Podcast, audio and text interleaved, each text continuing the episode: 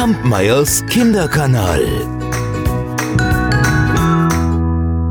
Hallo meine Lieben. Na, wie geht's euch heute? Sagt mal, wie ist das eigentlich mit euren Freunden? Telefoniert ihr jetzt? Oder oder seht ihr euch irgendwie anders? Weil, weil treffen könnt ihr euch ja nicht, um miteinander zu spielen, ne? Zumindest jetzt gerade zur Zeit nicht. Ja, es ist schon schön, wenn man Freunde hat. Also ich, ich telefoniere gerade ganz viel mit meinen Freundinnen und mit meinen Freunden. Und äh, da ist mir nämlich dann die Geschichte von dem Igel eingefallen. Und der Igel, der hat leider überhaupt keinen Freund. Ja, weil der Stacheln hatte. Und da wollte ihn niemand zum Freund. Wenn der dann alleine durch den Wald oder wohin er auch immer gegangen ist, dann, dann haben sich alle versteckt. Selbst das Wildschwein ist weggelaufen, hat gesagt, oh nein, der Igel, Hilfe, der hat Stacheln. Ja. Die Kröte, die Kröte, die hat immer gesagt, Puh, tun wir einfach so, als ob wir diesen Igel nicht bemerkten. Sogar der Regenwurm ist direkt in die Erde gekrochen. Die Schildkröte und die Schnecke, die haben sich in ihre Häuser verkrochen. Der Rüsselkäfer, der vergrub sich auch. Und der Uhu, der sagte dann immer, bitte belästigen Sie mich nicht. Ich bin müde.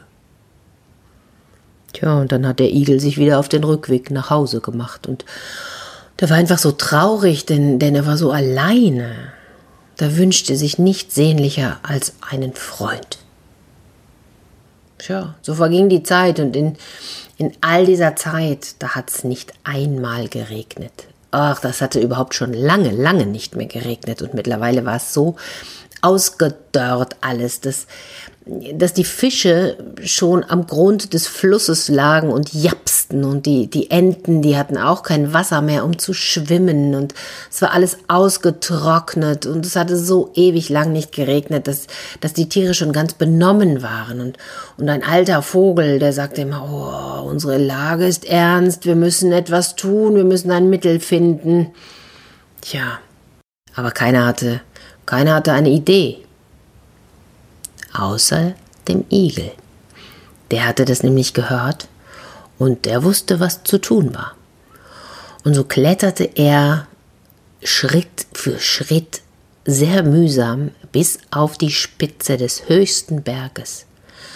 Ich weiß gar nicht, wie lange der unterwegs war, ziemlich lange. Und als er oben war, ganz oben auf der Spitze, da stellte er seine Stacheln auf. Und dann sprang er. Und er sprang und er hüpfte und er hüpfte und er sprang mit aller Kraft.